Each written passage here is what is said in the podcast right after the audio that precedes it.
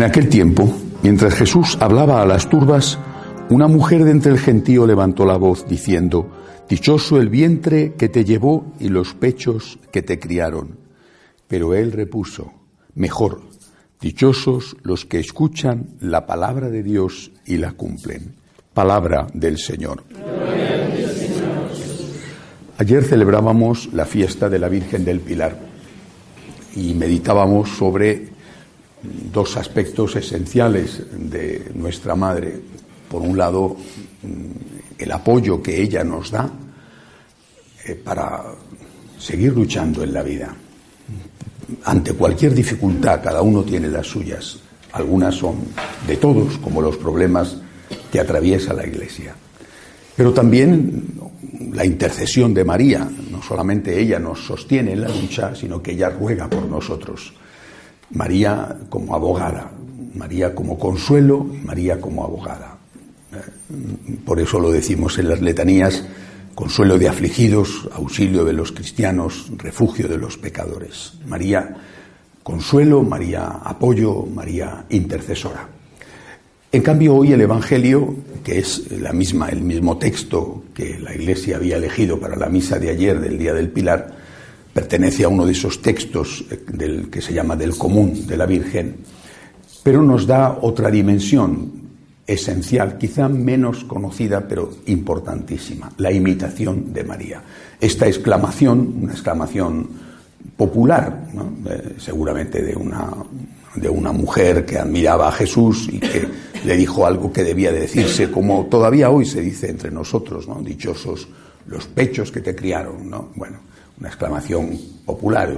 Me suena mucho a las expresiones andaluzas cuando salen sus bellísimas imágenes por las calles y la gente se desvive en piropos a la Virgen. Eso, la Macarena de Sevilla, por ejemplo, cuando le salen, le llaman guapa y otras cosas también, que, que, a veces no son tan bonitas, ¿no? pero que se la dicen los andaluces y los sevillanos en particular, siempre con un enorme cariño. Pero esta, eh, repito, esta expresión, este dichoso los pechos que te criaron, eh, significa que tenemos nosotros que intentar parecernos a ella. Y eso es lo que responde Jesús. Eh, sí, efectivamente, mi mamá es afortunada, única, irrepetible, pero también es verdad que podéis vosotros ser como mi mamá. Dichosos más bien, dice Jesús, aquellos que escuchan la palabra y la cumplen. Las tres dimensiones, por lo tanto, de María. ¿Eh? María, nuestro consuelo, María, nuestra abogada, y María, nuestro modelo. Esas tres dimensiones, para nosotros, franciscanos de María, son esenciales.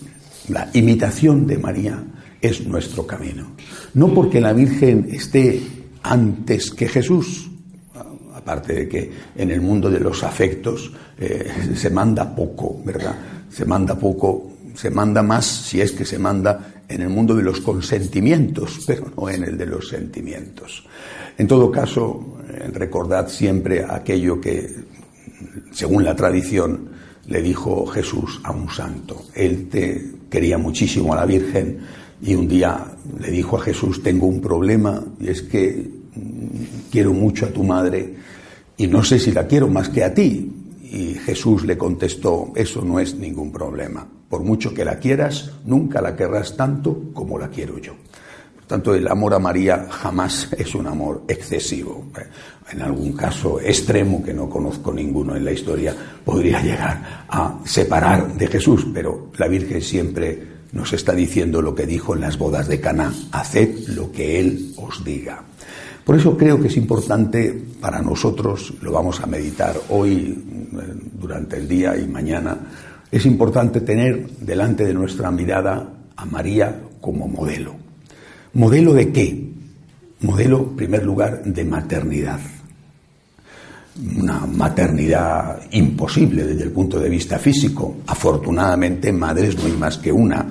Si hubiera varias madres, todos nosotros habríamos muerto de niños por obesidad porque la competencia entre las madres por ver quién alimentaba más al niño habría hecho que el niño reventara. La especie se habría acabado hace ya muchísimos milenios.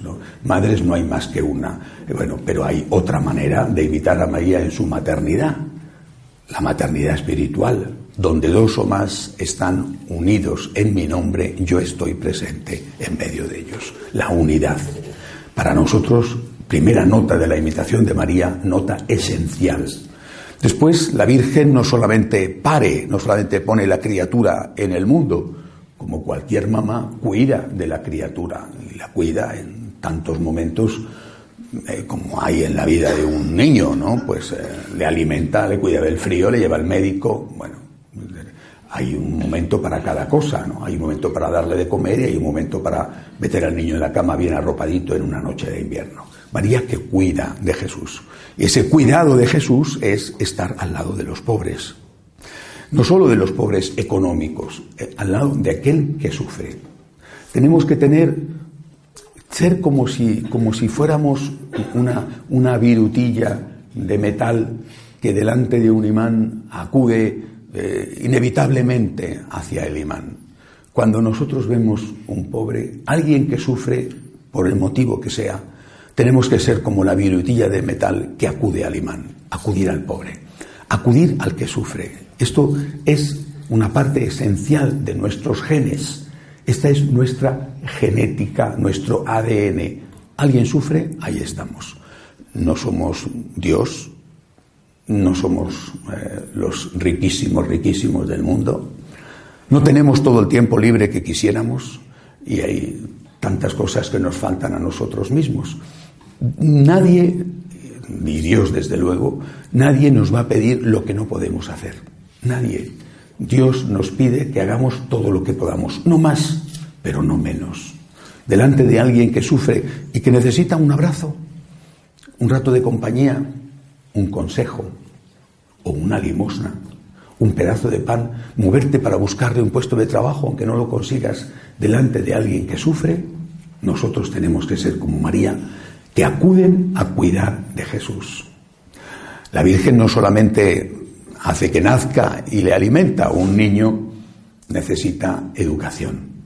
Por eso una parte esencial de nuestra imitación de María es, no lo olvidéis, la evangelización. La evangelización que no es una cuestión secundaria, sino que va unida a la alimentación.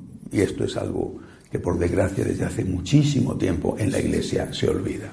Cuidamos de los pobres, pero también del alma de los pobres, que se nos olvida que también los pobres tienen alma. Es decir, que muchas veces, aparte de que podemos resolver los problemas que podemos resolver, que son muy pocos, ¿eh?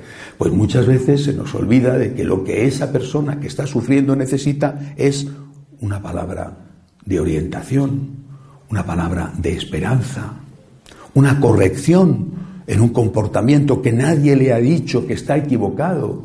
Eso es una parte esencial de la labor que una mamá o que un papá hace con su hijo. ¿De qué te sirve que tu hijo esté bien hermoso eh? si después tiene el alma que está estropeada? El dinero o el buen trabajo no le va a servir para encontrar la paz ni la felicidad. Al contrario, probablemente cuanto más dinero y más éxito, peor le irán las cosas porque lo que gana con una mano lo perderá con la otra. Y eso todos sabemos que es verdad y lo hemos visto a nuestro alrededor muchas veces. Otro punto esencial de la Virgen María, como cualquier mamá, ¿verdad?, es la defensa de su hijo.